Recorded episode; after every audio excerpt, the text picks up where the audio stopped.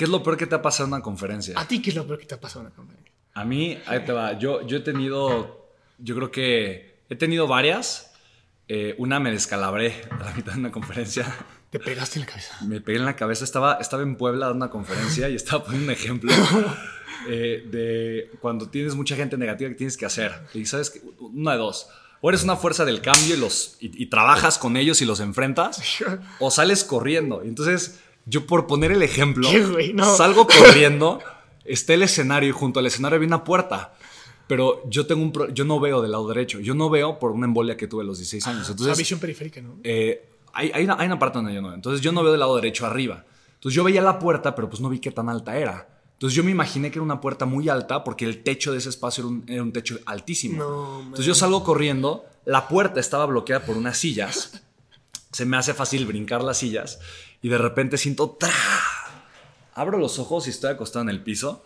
De repente me levanto y toda la gente ¡ah! así del escenario, pero toda la gente así, así pero gritando como una película de terror. Y yo, ¿qué pasa? Y de repente siento algo calientito No, que, me que me escurre ¿no? en el rostro. Me toco así, veo mis manos todas ensangrentadas y obviamente ya había embarrado la, la cara de sangre. No. Entonces estoy lleno de sangre, la, la gente gritando.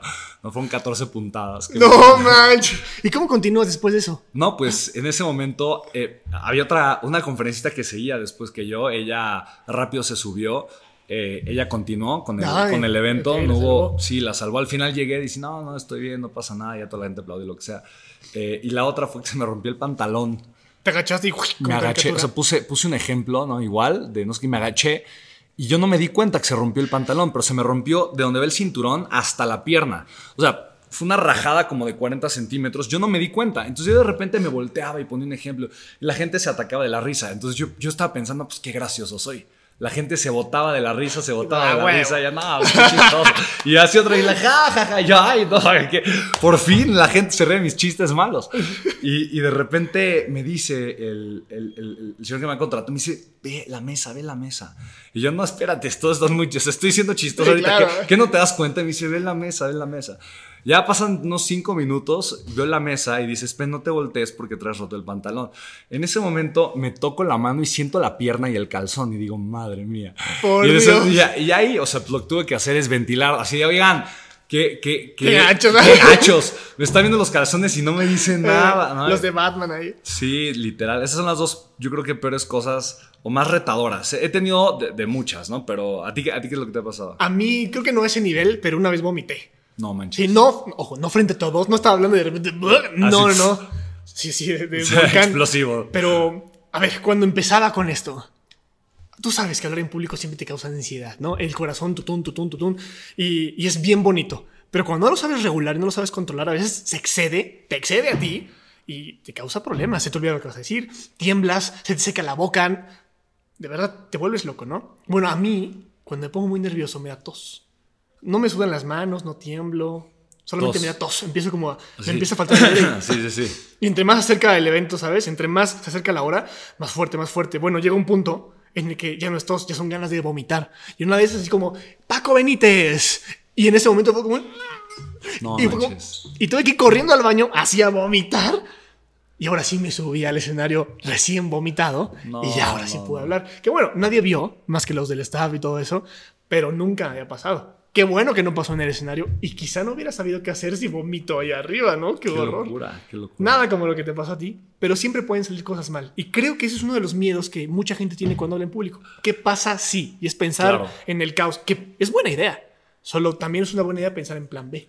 Si puede pasar esto, voy a hacer esto, y eso te da paz mental, tranquilidad y te subes. Y además, normalmente nunca pasa eso que estás pensando que va a salir mal. Claro, totalmente. A ver, ¿cómo lo manejas? A ver, imagínate que estás en, eh, dando una conferencia y algo sale terrible. ¿Cómo lo ¿Cómo qué? manejas? O sea, mira, me pasó la semana pasada, fui a Nuevo Laredo.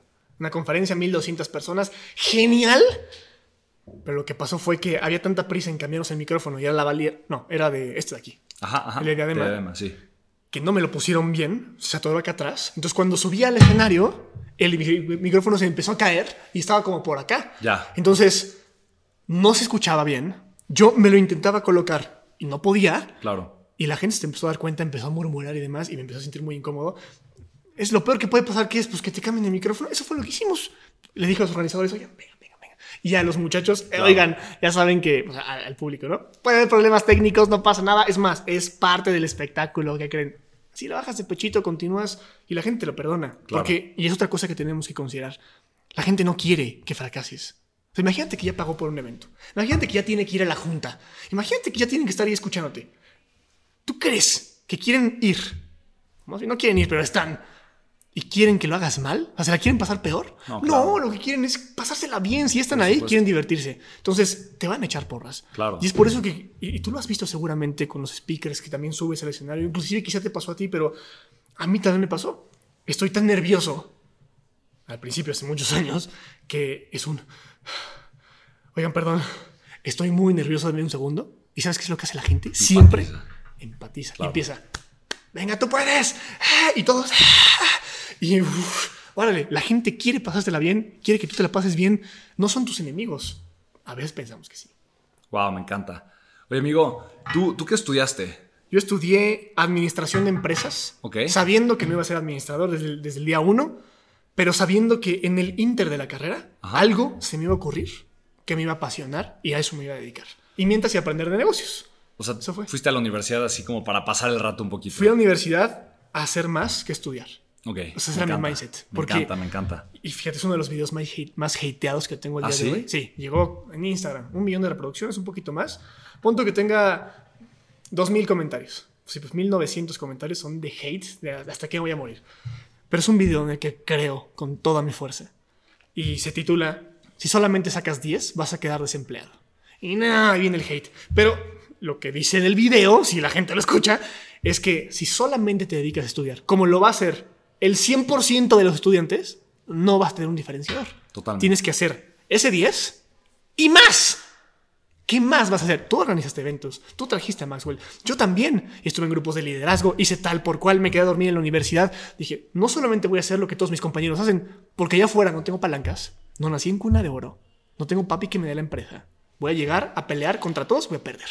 Claro. Porque hay alguien que sí tiene cuna de oro, alguien que sí tiene palancas, alguien que sí tiene papi que le da, y a él se lo van a dar, a mí no. Entonces, ¿cómo lo voy a hacer? Porque también tengo que ganar el juego de la vida. Pues voy a hacer más que los demás, ni modo. Entonces yo no salí de fiesta los jueves, los viernes, yo casi no hice amigos, que sí me arrepiento un poco de eso, por supuesto, pero igual y fue una inversión. Me quedé a dormir en la universidad, no me hice cuatro años de carrera, me hice seis años de carrera, porque metía menos clases para quedarme más tiempo en la uni, a hacer las cosas que para mí realmente iban a aportar valor a mi futuro. No solamente las clases que son buenas, sino todo lo demás. Y eso, ese era mi plan desde el día uno. Y funcionó. Ojalá Wow, fuera el plan de más muchachos. Yo, yo creo, creo en la educación, pero no creo en la educación universitaria tradicional. Y como garantía de éxito. Más que, correcto, como garantía de éxito y más que para algunos, para algunas funciones muy técnicas, ¿no? En la, en la sociedad, que son, sí, es, es importante, ¿no? Una parte muy técnica. Claro, leyes, medicina, arquitectura, Correcto, ingeniería. Exactamente, ¿no? Correcto. Y, y- y ya. Sin embargo, en- entiendo que cuando tu pasión y tu vocación no está en una cosa técnica muy específica, yo creo que la universidad puede ser una pérdida de tiempo. Por supuesto. O sea, yo lo creo, lo creo fervientemente. Yo creo que es un buen plan B. Deberías Sí. pasar por ahí, pero, Pero- no deberías limitarte a eso. Sobre todo cuando la gente cree que la universidad es como el, el medio para asegurar su futuro Es, es eso, es ¿no? eso. Claro. Claro que no. Ahí, ahí es cuando la gente se equivoca, ¿no? O sea, la universidad es buena para aprender, sí. Es buena para relacionarse, sí. Eh, te da bases para algunas cosas, sí. Te da la base para que generes dinero y abundancia financiera el resto de tu vida. No, no, no, no. De hecho, es pésima para eso. O sea, estar, eh, o sea, las ideas que te meten y la aspiración financiera que, que yo tuve estudiando, siendo estudiante de ingeniería física, pues eran, Ay, no sabía. eran pésimas, sí, era, era, era muy, muy malo, muy malo. o sea, ¿cuál es el objetivo de la uni? Que sí es prepararte y demás, pero es sacar capital humano preparado, en teoría, porque te prepara en realidad la empresa para trabajar. Pero hay más alternativas. Totalmente. Fíjate, nada más ayer está en- no quiero decir números mal, así que los voy a redondear en general Sí, y sí, considerarlos como eso, Sí. como el recuerdo del número que vi, que vi. Es en Puebla nada más, una cuarta parte de los jóvenes son los que tienen acceso a la universidad. Y de esa cuarta parte que tiene acceso a la universidad, una cuarta parte va a ser pobre, que se gradúan de la universidad con título. Entonces, una cuarta de la una cuarta parte va, una cuarta parte, aún así, no la arma. Y el resto tampoco la arma muy bien. Entonces, es hacer eso. Y más. De No, no, no hacer lo que hacen todos, porque vas a perder el juego. Totalmente.